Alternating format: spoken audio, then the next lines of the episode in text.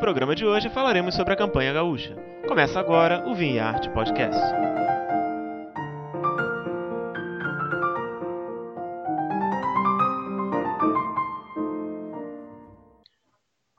Eu sou Marcelo Miguel, falando do Rio de Janeiro, e está conosco a minha amiga Maria Amélia Flores, falando diretamente de Porto Alegre. Oi, Maria! Oi, Marcelo, tudo bem? Que bacana a gente estar tá chegando na segunda edição do nosso trabalho aqui, desse podcast. Gostaria de agradecer a todos os ouvintes que curtiram e compartilharam os links para o nosso podcast. Você pode assinar o nosso podcast pelo aplicativo do SoundCloud, pela iTunes Store ou usando o nosso feed RSS no seu aplicativo de podcast favorito. Se você quiser enviar comentários, dúvidas ou ainda sugestões de temas, pode escrever para nós em vinhartepodcast.gmail.com para que tenhamos o prazer de ler a sua mensagem no próximo programa. Visite também o blog da Vinharte em vinharte.blogspot.com.br.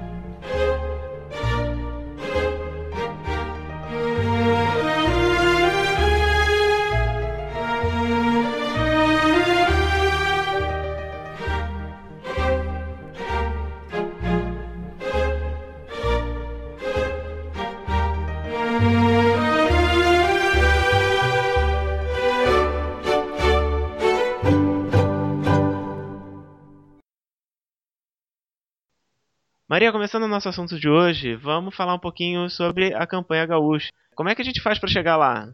Bom, para quem está escutando e que não é aqui do Rio Grande do Sul, falar de campanha, só a palavra campanha ou campanha gaúcha não explica muito da região que a gente está comentando. Então, é a nossa região de fronteira com o Uruguai, uma parte com a Argentina que é enorme, então tem municípios dessa região que são maiores que a Serra Gaúcha inteira. É uma região que se caracteriza por longas planícies, onde se cria bastante gado, tem cultura do arroz, da soja, e contam-se histórias que lá no tempo dos jesuítas, já dos primeiros colonizadores portugueses e espanhóis, o vinho já estava como uma cultura alimentar, principalmente os que passaram por ali subiram para a região dos Sete Povos das Missões. Depois, lá, já na metade de 1800, mais ou menos, já tem registro de vinícolas ali pela zona. Mas, perante a alta qualidade dos vinhos brasileiros, é uma região nova, tendência e que está explodindo não só com os espumantes, mas também com os grandes vinhos tintos. Então, é a região do Rio Grande do Sul que fica mais perto da Argentina e do Uruguai. Talvez os pontos mais ao sul do nosso estado, do nosso Brasil, né? Pela proximidade do Uruguai, legal a gente fazer um paralelo com os vinhos do Uruguai. Sim, até porque parte dessa região, historicamente, antes de muitas guerras, foi Uruguai também. É um lugar muito bacana. Se você sai para caminhar nas ruas, elas têm uma cara de colônia do Sacramento, elas têm ainda termos espanhóis no vocabulário. As pessoas, muitos, principalmente senhores de mais idade, se vestem de gaúcho. As fazendas têm uma cara da cultura do Pampa muito forte. Eu recentemente até trouxe um grande amigo sommelier, o Daniel Arraspide, uruguaio, para fazermos uma degustação de vinhos uruguaios e da campanha junto. Será que realmente existem fronteiras? Não se sabe. Alguma coisa do estilo de trabalho no Rio Grande do Sul é diferente das vinícolas uruguaias. Lá no Uruguai o foco é Taná, aqui na campanha gaúcha está se dando super bem. Tem vários enólogos uruguaios trabalhando aqui. Mas aqui a gente também está desenvolvendo mais espumantes, alguma coisa mais de Cabernet Sauvignon. Mas quanto ao terroir, que é o solo, o clima, a planta, são muito parecidos. Óbvio que mais perto ali de Montevidéu a gente vai encontrar uma influência marítima mais intensa, um, uma região mais fria, enquanto a campanha é um pouquinho mais continental, tem um verão seco pra caramba. A cidade de Bagé, por exemplo, tem um, uma época de seca que isso pro vinho é bastante favorável. Então, hoje a gente consegue tomar vinhos da campanha gaúcha, como o Cabernet Franc, Cabernet Sauvignon, Taná, na faixa de 30, 25 reais aqui no Rio Grande do Sul. Aí, óbvio, com os impostos nos outros estados isso pode variar. Até 100, 150, 200, com excelente padrão de qualidade. Em comparação com a Serra Gaúcha, como é que é a cultura da campanha? Bom, a gente está falando assim de duas, um estado que é o Rio Grande do Sul. A gente assim tem essa mania que o pessoal pensa que a gente é separatista, isso, aquilo mas realmente nós temos regiões extremamente distintas culturalmente, o jeito de falar, o jeito de vestir, o jeito de comer. Então, a Serra Gaúcha é basicamente italiana, cravada no morro, a pequena propriedade, o minifúndio de 5 hectares, o colono que vive dessa realidade da uva. Lá na campanha, nós chegamos a ter propriedades de 10 mil hectares, sendo que a uva ocupa 5 hectares, 10, 15, quase como uma nova cultura na diversificação. Então, a maioria dos empresários que está cultivando uva lá são pessoas que querem diversificar a propriedade para quando a soja, quando o arroz estiverem em baixa, eles poderem ter uma receita diferente. E também porque se apaixonaram pela cultura do vinho. Então, pega o caso da Guatambu, que está com uma vinícola maravilhosa, se vê que não é só dinheiro, a pessoa está encantada com o vinho, transformou a região inteira, botou no mapa do enoturismo. Então, na campanha, nós vamos ter as maiores áreas de vinhedos plantados de uma propriedade só, com Mel, Madenha, Salton, com 400, 500 hectares de vinhedo em produção. E a alta qualidade para vinhos tintos está fazendo muita vinícola aqui da Serra buscar uva lá. Então esse plantio cresce cada vez mais. Então nesse caso, a uva é plantada na campanha e depois ela é processada e transformada em vinho na serra. Isso. A Serra Gaúcha tem vinhedos de uvas finas, tem vinhos interessantíssimos e também tem muita coisa se destinando para suco do que antes ia para o vinho comum. A campanha gaúcha é 100% focada em vinhos finos. E a turma lá tem bastante prática de orgânico, naturalmente, sustentabilidade. Isso porque o clima favorece questão da seca, menos chuva, menos umidade no solo. Então, isso está favorecendo também as vinícolas daqui, daqui uh, Garibaldi, Bento Gonçalves, Caxias, mas está favorecendo que a turma aqui da Serra Gaúcha busque lá na campanha as uvas para os seus melhores vinhos.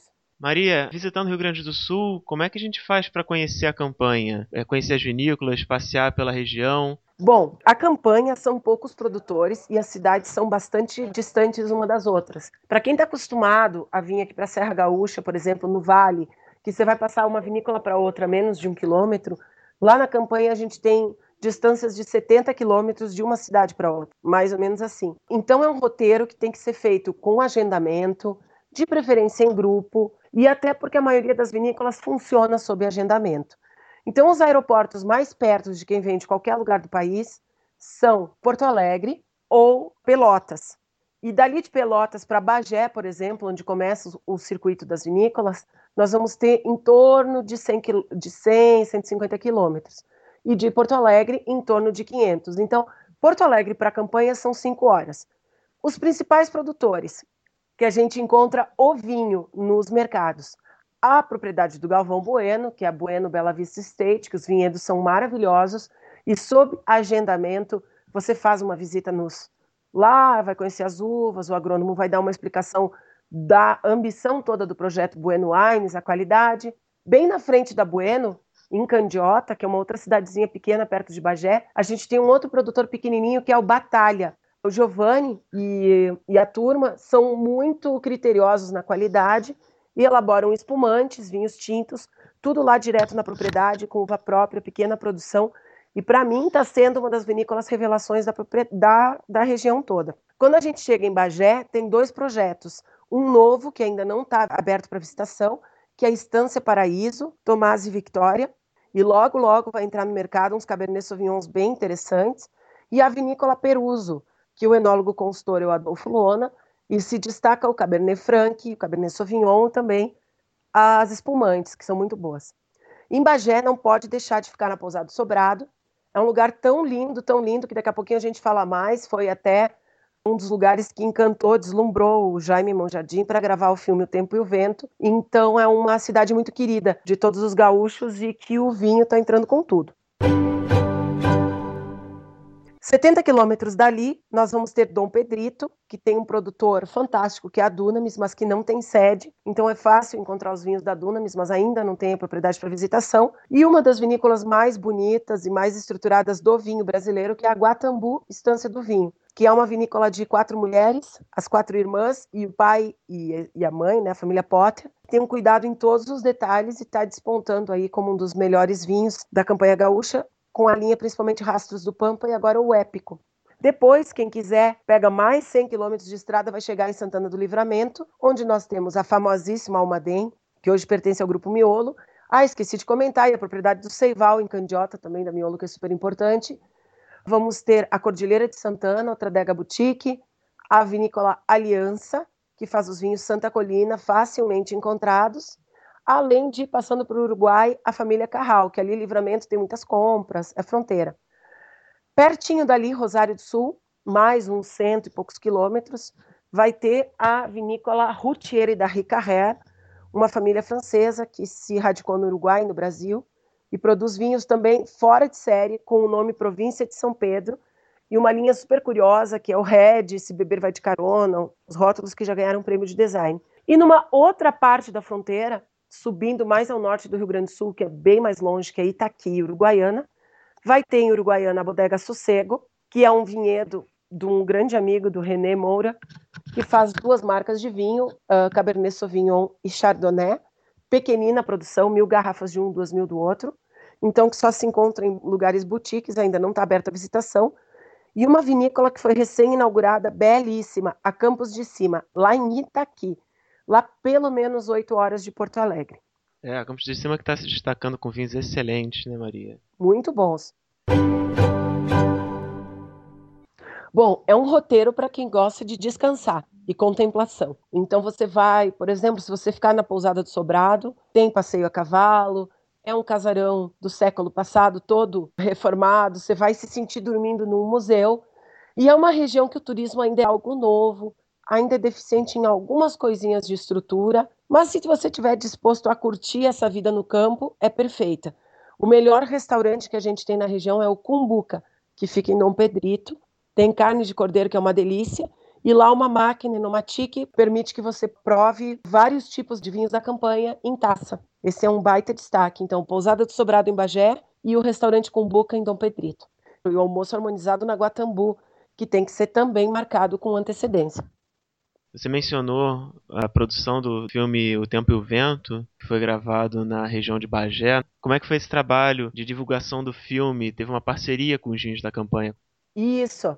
É que Bagé entrou num alvoroço completo com o elenco morando por lá, a volta ao tempo, porque a obra O Tempo e o Vento aqui, Érico Veríssimo, é muito especial para o Rio Grande do Sul. E os vinhos da campanha apoiaram o lançamento do filme e tudo mais. E nós uh, fomos para as portas dos cinemas durante os lançamentos servir os vinhos de lá. Foi uma ação muito bacana feita em São Paulo, Porto Alegre e Curitiba. Ok, Maria. Acho que a gente conseguiu mostrar um pouquinho para o pessoal a campanha gaúcha, o que, que ela tem de novidade no mundo do vinho e o quanto que ela está crescendo nessa cultura e o quanto que ela tem para mostrar para o Brasil e para o mundo. Surgiram assuntos, mandem perguntas. Uh, nós podemos falar no próximo programa da Serra Catarinense, que é outro roteiro super bacana para quem gosta de. Então a gente fica por aqui por hoje. Até a próxima, Maria. Até, beijão.